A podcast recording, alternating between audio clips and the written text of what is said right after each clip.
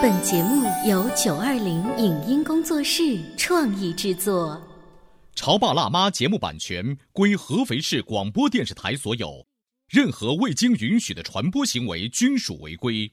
欢迎与九二零影音工作室沟通合作事宜，电话零五五幺六三五零九三五六。你有你的钻石金龟婿策略，我有我的全家海岛游计划。你扛着单反泡妞马不停蹄，我为孩子捕捉成长的美妙瞬间。你忽略我的魅力，我会证明这是谁的时代。你否定我的生活态度，我决定我的人生蓝图。帅哥俊男靠边站，有了宝宝的潮爸魅力更爆发。窈窕美女靠边站，有了宝宝的辣妈魅力更火辣。我是辣妈，不是老干妈，我为自己代言。我是潮爸，不是太阳能浴霸，我为自己代言。潮爸辣妈。本节目嘉宾观点不代表本台立场，特此声明。熟悉故事广播的各位潮爸辣妈一定知道。除了《潮爸辣妈》节目之外，还有一档亲子节目特别火爆，那就是《童话亮晶晶》。前段时间，《童话亮晶晶》走进了合肥的各大幼儿园，听各位小朋友讲故事、诵诗词。这么多天的活动中，有哪些情景令圆圆和小帅印象深刻呢？为什么一个小托班的孩子会赢得全场人的掌声？欢迎收听八零后时尚育儿广播脱口秀《潮爸辣妈》，本期话题：童话走进你我他。欢迎收听八零后时尚育儿广播脱口秀《潮爸辣妈》，各位好，我是灵儿。今天呢，直播间里为大家请来了故事广播《童话亮晶晶》的主持人圆圆姐姐。大家好，我是圆圆。还有呢，小帅哥哥，欢迎！嗨，所有的小朋友们，还有大朋友们，你们好，我是你们的好朋友小帅。当然了，这个时候我是不是应该变身讲话哈？大家才会觉得，嗯，童话亮晶晶的主持人才集合完毕呢。那现在叮铃铃来报道。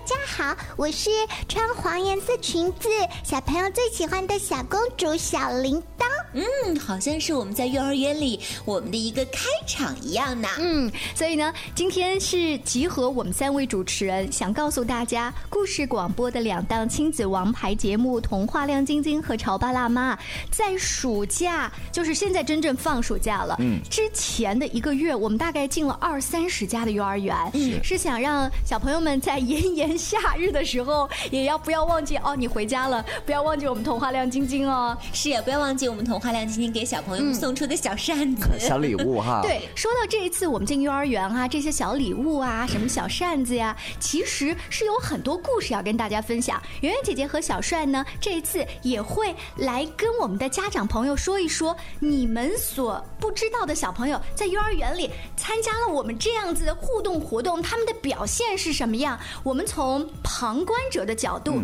来看一看，这样的互动当中，小朋友他能够学到一些什么，以及我们啊，作为老师也好，呃，主持人也好，我们观察到什么样的小朋友最容易哎被我们主持人邀请上来表现一下，能能比较容易拿到礼物啊等等。当然了，圆圆姐姐和小帅他们可能还有自己独特其他的一些视角，都会在今天跟大家分享。是呀，我们会有很多的一些很快乐的瞬间呢，待会儿在节目当中也会跟大家一块来聊一聊。那这次呢，我们为什么要去幼儿园？为什么小朋友每个人都会手里拿着一个小礼物，就是我们那个小扇子？是因为在今年暑假两个月的时间当中呢，我们想让咱们合肥的小朋友过一个有意义、有质量的暑假，所以呀，我们会带了很多有意思的活动走进幼儿园。说到活动呢，很快十九号，那圆圆姐姐呢跟灵儿。就会带着合肥市的一些家长跟小朋友一起前往韩国的济州岛。在济州岛呢，大家本来去是觉得这是一个拍韩剧嘛，是这样子的一个地方。对，因为我去过这个地方嘛，我就觉得那个地方就跟韩剧里面的很多一些场景很像。特别是重要的就是一点，我们经常看到的海边可能是沙滩，但是在济州那边，它的海边全部都是那种黑色的，呃，应该叫火山石。嗯，呃，跟其他地方的海是不一样。样的，嗯，而且另外我还知道你们这次去到济州岛还会去的一个游乐场，是不是带着小朋友们去玩？我觉得是一个特别棒的一个体验。是的，关于这个游乐。乐场呢，就是济州的神话世界，大家可以把它理解成在韩国济州岛的类似迪士尼。这样子的一个游乐园，所以小朋友在那个地方呢，他可以尽情的享受，比如说旋转木马呀、摩天轮啊等等。另外呢，就是跟着我们主持人的团队这一次的 VIP 线路，大家可以放心，不用花很长的时间去排队。这个我想是在一些呃常规的游乐园里面，嗯，大家望尘莫及的。嗯，就不太可能会出现的一些情况。那其实这一次呢，我们把这样一个非常好的项目带到幼儿园，带着小朋友们一起去那边做体验的话呢，我们这次进幼儿园的内容当然是要跟我们这个旅行是相关的。我印象比较深刻的就是我们在这个环节当中会有一个很小的一个绘本的故事，叫做《阿牛韩赛游》。在这个故事当中啊，我们会告诉小朋友们很多的一些知识和道理。在很多的一些故事讲述过程当中，孩子们跟我们互动的是非常的兴奋。是，就从这个圆圆姐说的孩子们跟我们的互动当中，我就觉得这一次我进到幼儿园里面，呃，是我所想不到的。你比如说，我们可能大人对于大人来说哈，系安全带、手机关机这样的一些事情，呃，大家都知道。但是没想到这些孩子们当中，也有部分小朋友他们都知道哦，我们坐了飞机之后啊，要把安全带系上啊。还有的小朋友就是说，我们要把这个窗户要打开啊，遮阳板。对，遮阳板要打开，还有手机要让爸爸妈妈关机啊，这些东西，看来所以说小朋友们可能在平时的一些旅行当中，都或多或少会学会一些生活的小技能。而且有的孩子说的特别专业，我印象当中他们聊的叫飞行模式，啊对对还不是关机哈、打开飞行模对。式。，呃，当然了，我们进了不同的幼儿园，你会发现有一些孩子，他们整个有一个集体出游的习惯也好，经常跟爸爸妈妈出去玩的这个习惯，那么所明显表现出来的这种积极跟你互动的状态，嗯，就会好很多。对他会更加开朗一些。是这就是我们为什么说行万里路，读万卷书，对，应该反过来说，读万卷书不如行万里路。呃，那这一次的活动也得到了很多身边的家长朋友他们的一个积极的回应。提到最深的两点呢，除了我们刚才说的游乐园本身是孩子最喜欢的，因为我们不要觉得说啊，暑假了我带你出去玩，就是带你去看名胜古迹博物馆。孩子不一定知道博物馆都是什么，那么我们的行程当中真正的安排了这个游乐园，但是第二天的话呢，我们是安排了本土的一些民俗方面的东西。嗯，是韩国济州岛那边的成毅民俗博物馆，还有海女博物馆。在这个两个博物馆当中呢，小朋友们可以很切实、很真实的感受到韩国济州那边的文化和我们这边的文化的一些差别。对你比如说哈，这个之前很火的一部这个韩剧，大家都知道这个大长今。那其实里面好像在这个民俗村当中都会有一些取景在那个地方，所以说小朋友们可以通过这样的一次旅行，去更加的去呃体会、去了解韩国的一些民俗文化。这样的话呢，我们就把家长本来希望孩子们进的这种博物馆和孩子们真正喜欢的游乐园，把它结合在一起。嗯啊，当然了。圆圆姐姐特别提醒大家，就是妈妈们带队的情况下呢，他们是一定想购物的。啊在韩国呢，现在购物也还蛮便宜的，所以免税店是一定会安排这个行程的。大家现在都知道代购韩国那一天是非常火的啊。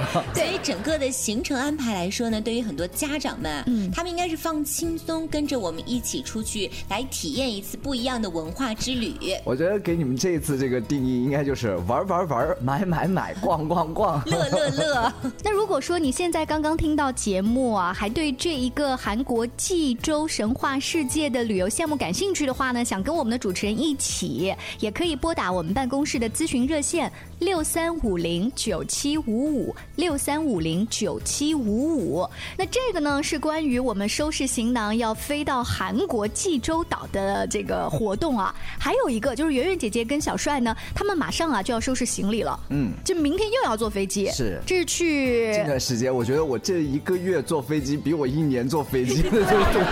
很快，这是要去深圳。对我，我要去深圳和圆圆姐去深圳，因为我们这次和讯飞淘云科技嘛做了一次阿尔法蛋中国诗词小达人的这个活动。那这个活动呢是一个全国性的选拔赛活动，我们合肥的海选已经结束了，选出了我们合肥代表咱们合肥这个赛区的呃优秀小选手哈。那接下来我们还要去到像深圳选拔深圳地区的，那还有像下个星期会去到济南、昆明这样的一些地方，我们去选拔当地的小选手，最终他们会汇汇集在一起，来争夺这个中国诗词小达人的这样的一个荣誉称号。所以这一次我们故事广播是跟淘运科技做的，这是一个全国性的赛事活动，只不过在全国挑选了四个城市的分赛区而已。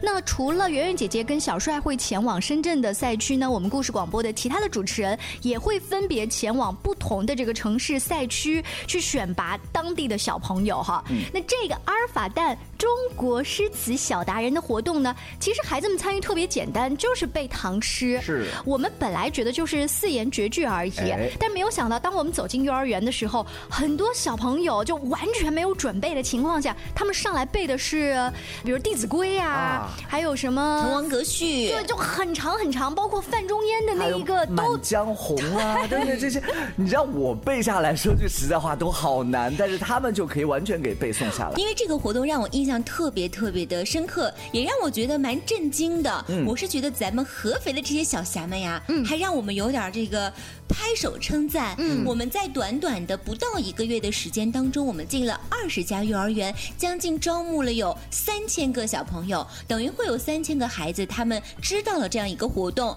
慢慢的话呢，通过第一轮的幼儿园的一些选拔，有三百个多个小朋友进入到了我们海选。我没想到在现场的时候。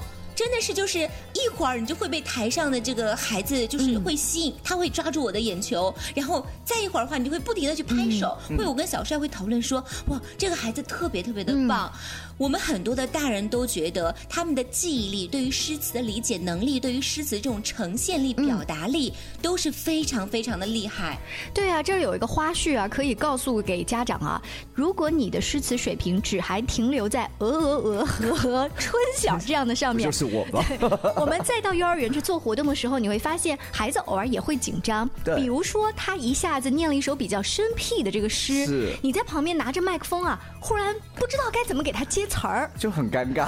对对，就那一刻你的唐诗储备量是不及这些四五岁的小娃娃的。是，所以说我觉得这样的一个活动哈，中国诗词小达人特别好。呃，你看我们那时候在小的时候，其实也背了很多唐诗、三百首啊，或者一些词啊。但是慢慢我因为我我们生活当中慢慢不再太去用到这些东西，就会慢慢遗忘。但如果说在从小的时候给孩子们这样一个活动，让他们去体验到这个活动当中，其实对他们的呃童年记忆也是一个非常非常好的一个帮助了。不仅仅是对于孩子呀，我觉得对于很多陪伴他们的家长来说啊，也是让自己有一个内在提炼的过程，也让他们更多的去走进这些诗词，走进这些国学。印象很深刻的是，在这个海选的过程当中，有两个小朋友。呃，一个叫做冯佳木小朋友，嗯，他在整个表演过程当中啊，他坚持了一个一个原则，嗯，我就在想，是不是他的爸爸平时在生活当中呀，对他就会进行一定的这个教育，或者是对他有一种熏陶，因为爸爸。也许做事的风格就是四个字，嗯坚持到底。哦，其实他在舞台上的表现力非常棒，评委老师已经在台下亮出了晋级牌。嗯于是小帅哥哥呢就上去告诉这个宝宝说：“你已经晋级了，嗯就不需要再进行表演了因为他说的那一段非常的长。是可是他完全丝毫没有受到任何的影响。你知道为什么吗因为他不认识“晋级”两个字儿。但是我们已经说了，你已经晋级了。然后冯佳木小朋友是就拿着话筒啊，一边说啊，我知道了，啊得得得得得得，好的好的，得得得得得得得哦，，接着把那个词儿背完。他坚持到下面，我因为我们还有个晋级拍照区，到了晋级拍照区，话筒不愿意丢，继续在下面，所以当时在台下很多人是只闻其声不见其人。就是这个小选手呢，呃，据说本来准备的可能是。另外一首然后呢，跟爸爸妈妈都在家练习了。上台之后呢，临时换了一首范仲淹的词儿，就是？自己改的。对他自己改的，就是现在的小家伙特别有主意。这个只是圆圆姐姐和小帅哥哥啊，在众多活动当中举的其中一个例子而已。这段时间进幼儿园，包括参加活动，我们还有一些什么让你印象深刻的事情呢？稍微休息一下，广告之后接着聊。您正在收听到的是故事广播《潮爸辣妈》。《潮爸辣妈》播出时间：FM 九八点八，合肥故事广播，周一至周五每天十四点首播，二十一点重播。网络收听，请下载荔枝 FM、蜻蜓 FM、阿基米德、喜马拉雅、中国广播以及苹果 Podcasts，搜索“潮爸辣妈”订阅收听。微信公众号请搜索潮爸辣妈俱乐部参与节目互动哦。潮爸到，辣妈到，准爸到，育儿专家，请。中国内地首档八零后时尚育儿广播脱口秀，陪你一起吐槽养育熊孩子的酸甜苦辣，陪你一起追忆自己曾经的小世界。潮爸辣妈。本节目嘉宾观点不代表本台立场，特此声明。熟悉故事广播的各位潮爸辣妈一定知道，除了潮爸辣妈节目之外，还有一档亲子节目特别火爆，那就是《童话亮晶晶》。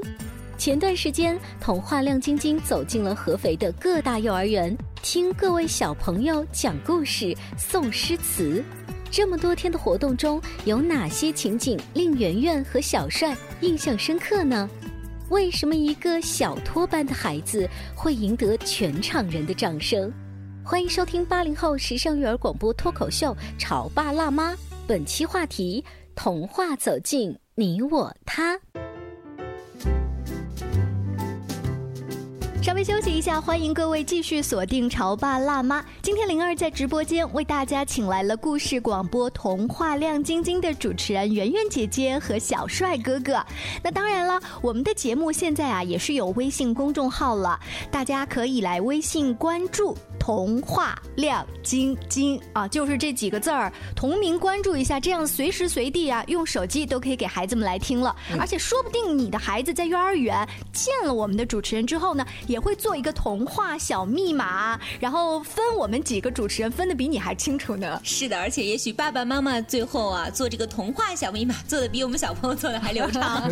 那今天的圆圆姐姐跟小帅哥哥也会在直播间跟我们说一说，在暑假之前。我们频繁进幼儿园跟小朋友互动过程当中，一些让他们印象深刻的事情。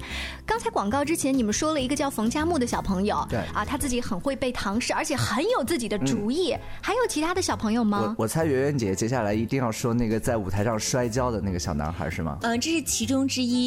因为那个小男生啊，让我印象很深刻。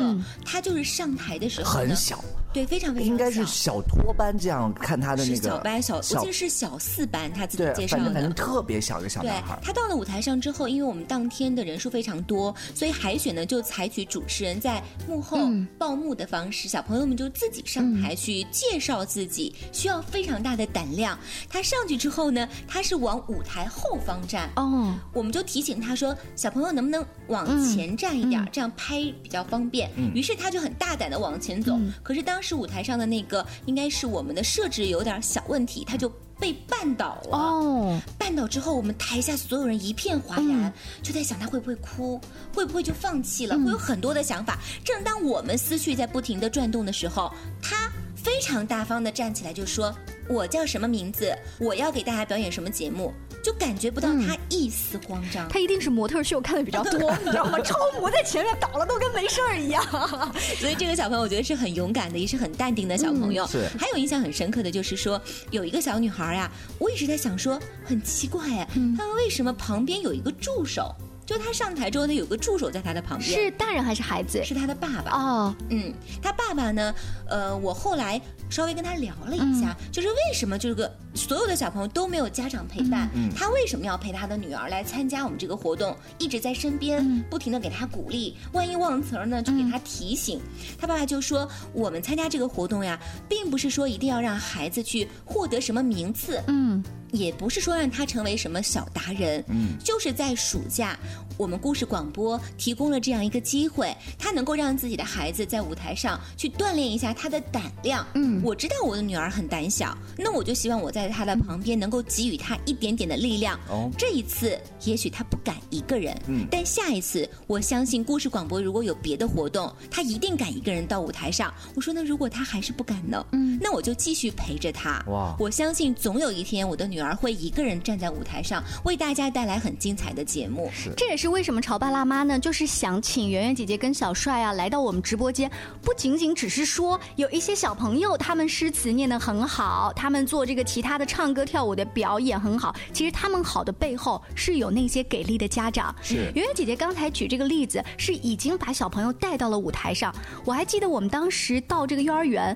是到宿州路幼儿园，那一天呢刚好是他们的升国旗仪仪式，对，就有家长呢看完我们介绍这个活动之后，立马拿出手机就准备来电子报名，有爸爸妈妈，也有爷爷奶奶，他们有的呢是说我们家孙儿的这个唐诗念特别好。对，所以是一种骄傲的心情来说，他一定会拿奖。还有一种呢，跟你刚才讲的爸爸是一样，他不怎么样，但是我也想让他试，谁不是从一开始不怎么样，慢慢的嗯。好起来的呢？就这样的家长真的是为他们点赞，也是谢谢你们经常来捧我们故事广播的场啊，参加这样的活动哈。今天我给大家朗诵一首古诗《早发白帝城》，唐·李白。朝辞白帝彩云间，千里江陵一日还。两岸猿声啼不住，轻舟已过万重山。我给大家朗诵一首古诗，叫《寻隐者不遇》，唐·贾岛。松下问童子，言师采药去，只在此山中，云深不知处。现在我们听到这个声音呢，也是在活动现场，小朋友们在表达他们最喜爱的诗歌的时候，一个现场的声音回放。那不仅像这个圆圆姐姐刚刚说到，在这个阿尔法蛋中国诗词小达人当中，我们遇到非常有意思的一些小朋友。那我们进了将近二十多家的这个幼儿园里面，我们也经常能碰到特别让你觉得有意思、特别好玩的小朋友。我不记得他们是具体某一个哪个班的，然后扎什么辫子，但是呢，他们热情的涌向我，跟我来拥抱的时候，那一刻的温暖的感觉，我到现在都记得。是，我觉得小朋友真的是一个心灵特别呃纯净的一这样的一个人群哈。为什么呢？我要跟大家说，因为我们穿的那身衣服走了一整个夏天，嗯就会有很多一些汗味啊或者什么，但小朋友好像完全就没有那种、呃嗯嫌弃你哈嫌弃。然后我们即使身上都汗湿了，嗯小朋友上来抱你就这么抱，然后而且抱的特别紧。对那一刻的时候，你心里面好像就是暖暖暖的。其实你觉得做活动下来很累了、很热了，那一刻都没了这种感觉。呃，我记得圆圆姐姐跟我们开玩笑，经常说的是我们要把礼仪做到位。这个礼仪像什么呢？我们三个觉得有点像是空姐跟空少，你站在那个机门的那个机舱口，嗯大家上来的时候你要我们是站在。多功能厅的门口，我们站多功能厅，跟小朋友们你好呀。然后呢，等到大家下飞机了，也就是活动做完的时候，他们要走了，我们站在那儿送客，小朋友们再见了。因为我们那时候不能走，孩子们就眼巴巴的看着你，他们就求你一个飞吻和拥抱。他们都非常的稀罕我们，就是非常喜欢我们。其实真的也想通过潮爸辣妈的节目呀，想跟一个小朋友道个歉。嗯，因为我们在整个幼儿园的过程当中啊，会见到好多好多的小朋友，哎。而且这段时间，关键我们这个节奏跟步伐都没有停止过，是很我紧密哈。对我承。诺了。给一个小朋友送一样礼物过去，可是我一直还没有送过去。我就在想，我什么时候才有时间把这一个小礼物送到双港幼儿园中二班那个小朋友的手上？因为当时是因为一些小原因嘛，单单就欠他一份小礼物是。啊、所以我真的非常的着急。圆圆姐姐不想让她的童年蒙上阴影，所以一定会把这个小礼物送到又是跟他。握手，又跟他击掌，又跟他拉钩，所以这个礼物一定要送去。而且前两天啊，我们去一家幼儿园的时候，好像是吉德堡幼儿园吧，应该也是我们的最后一场幼儿园的活动结束的时候圆。圆姐姐不要讲的那么早，不一定是最后一场 你。刚刚说最后一场的时候，我三道汗都下来了。你们骗了我多少次了？寒 暑假啊，因为什么？我这两天的这个腿上呀，起了一个非常大的大包包，就是被蚊子咬的嘛。然后早上有个小朋友过来，估计是看见了这个大包包，他又跟我说：“你痒不痒？”我说有点痒。那我帮你挠一挠。天哪，我都觉得好温馨哦！因为我女儿在家里看到我身上有一些小红点儿啊，她就以为是蚊子咬的，她就会过来帮我挠一挠。所以我觉得这群孩子真的太可爱了。实际上她不知道，她妈妈涂的是腮红。对，我们在幼儿园的时候呢，确实为人父母了之后啊，你再看那些孩子，你都会觉得，哎，这个孩子跟我的孩子年龄相仿，哎，这个孩子跟我的孩子一样，长得是虎头虎脑的耶，他跟我的孩子一样，扎的是两个羊角辫，哎，等等，你会有一种代入感，然后你就会格外的亲切。刚才我们聊的呢，都是印象特别深刻那些可爱的孩子们哈。其实我对老师。也蛮有深刻印象的，是不是具体的哪一个老师，而是当我们但凡在幼儿园问说，小朋友们，你们猜我们的童话亮晶晶已经几岁了？不知道，五岁啦，有的说六岁了，有的说四岁了，我们说十三岁，所有的人都吃惊的张大嘴。啊，我圆圆姐姐基本上的台词就会说啊，可能好多的哥哥姐姐都是听着我们的节目长大的。这时候老师在后面默默的举手了手，对。老师们，他们一般都是幼师毕业，所以会关注我们的这个儿童类的节目，包括他们自己就很喜欢听故事、讲故事，所以。他们的高中甚至是大学，真有可能就听着我们节目。没错，我印象特别深刻啊，就是有一次我们进幼儿园的时候，真的，一估计老师啊就是我们的小粉丝。嗯，然后我们说，老师能不能跟着我们一起来拍照？因为我们前段时间会有很可爱的小熊呀，还有朵拉跟着我们一起进幼儿园，老师就特别想过来跟我们拍照，但是又很含蓄，又不太好直接过来。于是呢，我们当时就是好像是我们俩吧，就直接下去把老师给拉上来了。嗯。花老师就会悄悄跟我们说说。呦，真不好意思，因为我也是一直听着你们节目长大的。但是你知道吗？每次你们下去拉老师们上来的时候，我觉得老师们是不是愿意？你看两位姐姐打扮的漂漂亮亮的，我们今天是带孩子带了一天，你们让我上来跟他们你们拍照啊！所以下次我们换小帅哥哥去请，帅哥的力量比较大。还有我要说的是什么呢？就是你知道，就是现在在抖音，你知道，我那天就在家刷抖音，不小心就刷到一条是某个幼儿园老师拍的。我们在跳三只小熊的舞，说。我看到他们了，就类似这样的一些语言。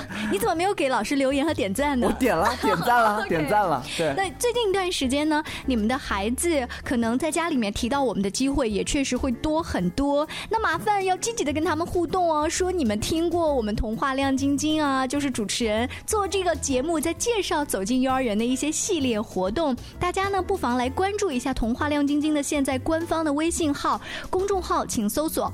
童话亮晶晶。刚才圆圆姐姐呢还提到了一个，我们进幼儿园有一些我们的好朋友会一起进，比如说来自济州神话世界的吉祥物一个小熊，济州小熊。啊，还有呢就是来自美国的朵拉爱探险的朵拉，因为这次美国原版音乐舞台剧《玩具迷城》也是来到了安徽大剧院，七月十八号周三会在早晨十点、下午三点半和晚上的七点四十分别给合肥的小朋友演三场啊。这是原版的音乐舞台剧，所以根据我们看音乐剧多年的这个经验来说，是非常棒的。大家也可以来咨询一下购票电话：六二八八九九零幺六二八八九九零幺。哎，所以说你看，从我们这众多活动上面来看，今年的暑期咱们故事广播哈，是给了孩子们很多很多的一些空间，让他们去成长和发挥。很简单，小朋友们呢就不妨跟着我们一起去玩儿，一起飞吧。好了，那今天的潮爸辣妈就这样了。更多关于育儿的一些话题呢，大家也可以时刻关注我们的节目，微信公众号搜索“潮爸辣妈俱乐部”。下期见喽，拜拜，拜拜。以上节目由九二零影音工作室创意制作，感谢您的收听。